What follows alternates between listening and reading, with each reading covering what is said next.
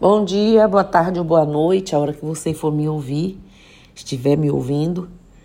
Hoje vamos trazer nossas pretas e pretos velhos. Quando dizem assim, é fio.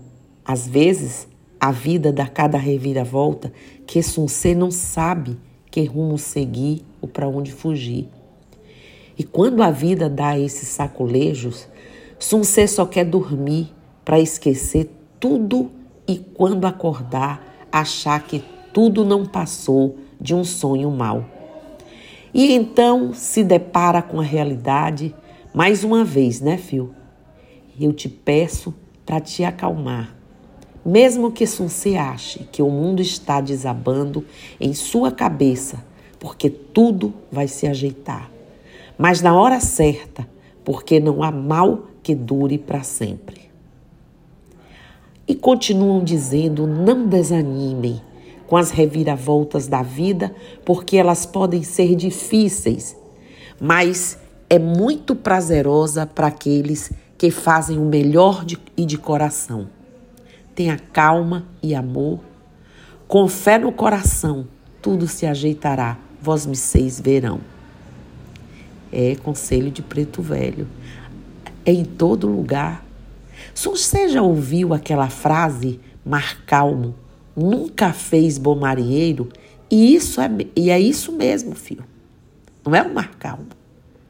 Nada é por acaso. Toda situação difícil é para nos deixar mais forte, porque o Lorum nos prepara a todo instante, mesmo que muitas vezes não possam entender.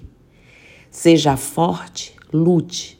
Lute pelo que você acredita e lute por Sunsê, porque Sunsê merece ser feliz e Sunsê vai chegar lá, lá na frente. Olhar para trás e perceber que o caminho só te fortaleceu. Porque, mesmo que a tempestade seja forte, ela é apenas parte para te fazer florescer. Reaja, meu filho, Cada um terá a vista da montanha que subir. Fio, não adianta procurar um novo caminho se Sunsê não estiver disposto a mudar a maneira que caminha.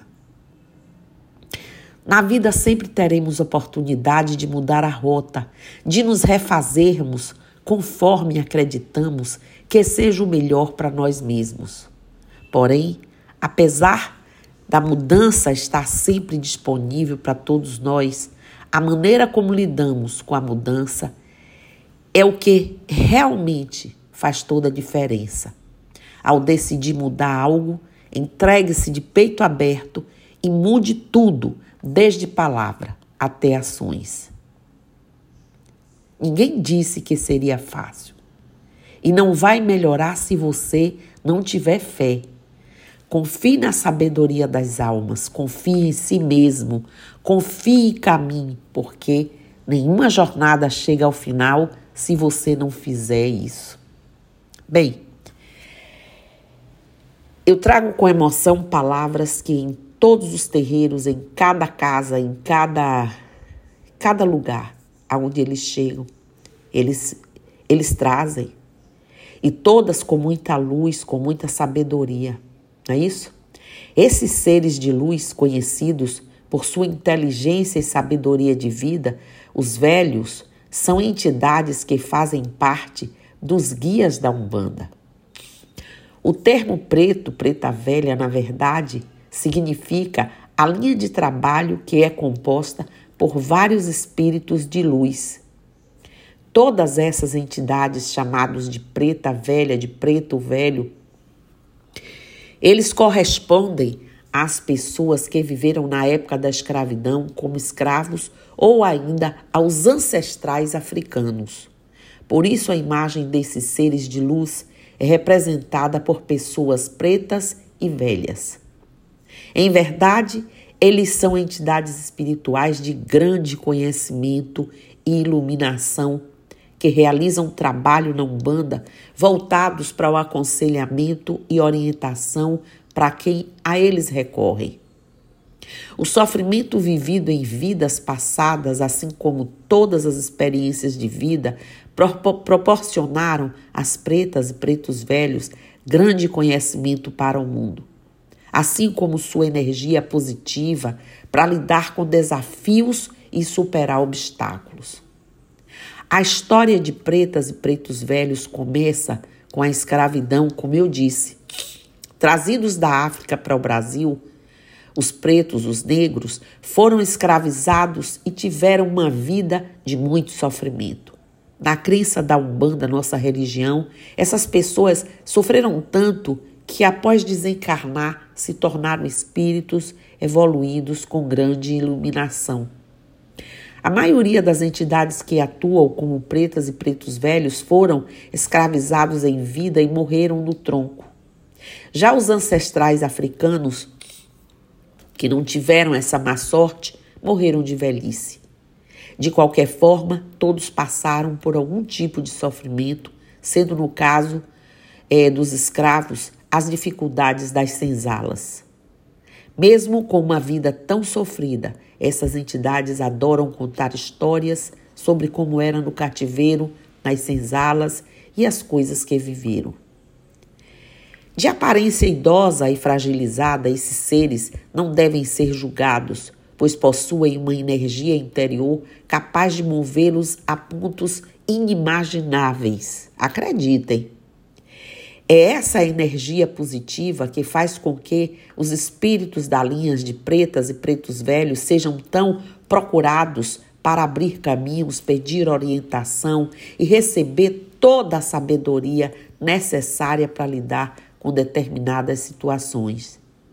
Para entender a função das pretas e pretos velhos na Umbanda, é preciso entender que esses seres de luz são chamados por muitos nomes diferentes, sendo alguns deles preto, preto velho, preto velho, preta véia, pretos velhos, vôs, pai velhos e por aí vai. Independente do nome, de como sejam chamados, o termo está relacionado com a linha de trabalho desempenhada por esses espíritos. Na Umbanda, essa linha de espíritos é responsável por cuidar da evolução dos seres, contribuindo com ensinamentos, orientações, direcionamentos, entre outras formas de auxiliar na evolução dos seres aqui na Terra, né, de nós. Também é comum associar esses espíritos à regência de Obaluaí, pois eles são hábeis com a utilização de ervas, fazem as melhores receitas para banhos e ainda trabalham a magia divina, suas inquestionáveis mirongas, né? Ao realizar os trabalhos. Os pretos e pretas velhas são vistos pela Umbanda como seres atrelados à natureza, que além de conhecimento oferecem energia positiva para abrir os caminhos né, e encontrar felicidade através da compreensão imparcialidade, amorosidade e por aí vai nesses termos. A principal função desses espíritos é contribuir para a evolução dos seres terrenos, oferecendo sabedoria, conselhos, orientação e abrindo caminhos para a felicidade. Todos os ensinamentos adquiridos por eles, enquanto encarnados, são usados para ensinar e orientar aqueles que precisam Sendo assim, a resposta para a qual a função do preto velho é que ele contribui para a evolução dos seres todos encarnados para a evolução terrena. Quando incorporados, eles representam quase sempre, é, é, é, apresentam costas arqueadas, andar vagaroso, fala tremida e linguajar antigo e simples. Essas são as características apresentadas pelas pretas e pretos velhos através de uma gira. Pessoas humildes é a maior definição para esses seres. Toda essa humildade de espírito é observada pela forma de falar, orientar, compreender e auxiliar quem precisa encontrar caminhos para a felicidade. Mesmo os espíritos que não viveram a escravidão, né, eles carregam consigo a calma, a paciência, a determinação de que haverá uma manhã e uma manhã melhor. Principalmente os que viveram como escravos, essa paciência os tornaram mais fortes e determinados. Outros, outro aspecto muito característico dessas entidades é o cachimbo. O preto velho, a preta velha, é sempre encontrado como pessoas pretas, negras, né? E de idosas sentadas em banquinhos enquanto fumam seus cachimbos. Alguns comemoram o Dia de Pretos e Pretas Velhas, 13 de maio, justamente no dia em que foi abolida a escravidão no Brasil. Por outro lado, já o dia da semana dedicado a esses espíritos é a segunda-feira, daí nosso terreiro de Umbanda Força e Luz ter seu dia de força de trabalho e giras na segunda-feira, por terem sido eles os idealizadores desse terreiro, juntamente com o pai Ogum, né? As comemorações dessas entidades são realizadas ao som dos pontos, que são cânticos, orações, né, com decoração nas cores branco e preto.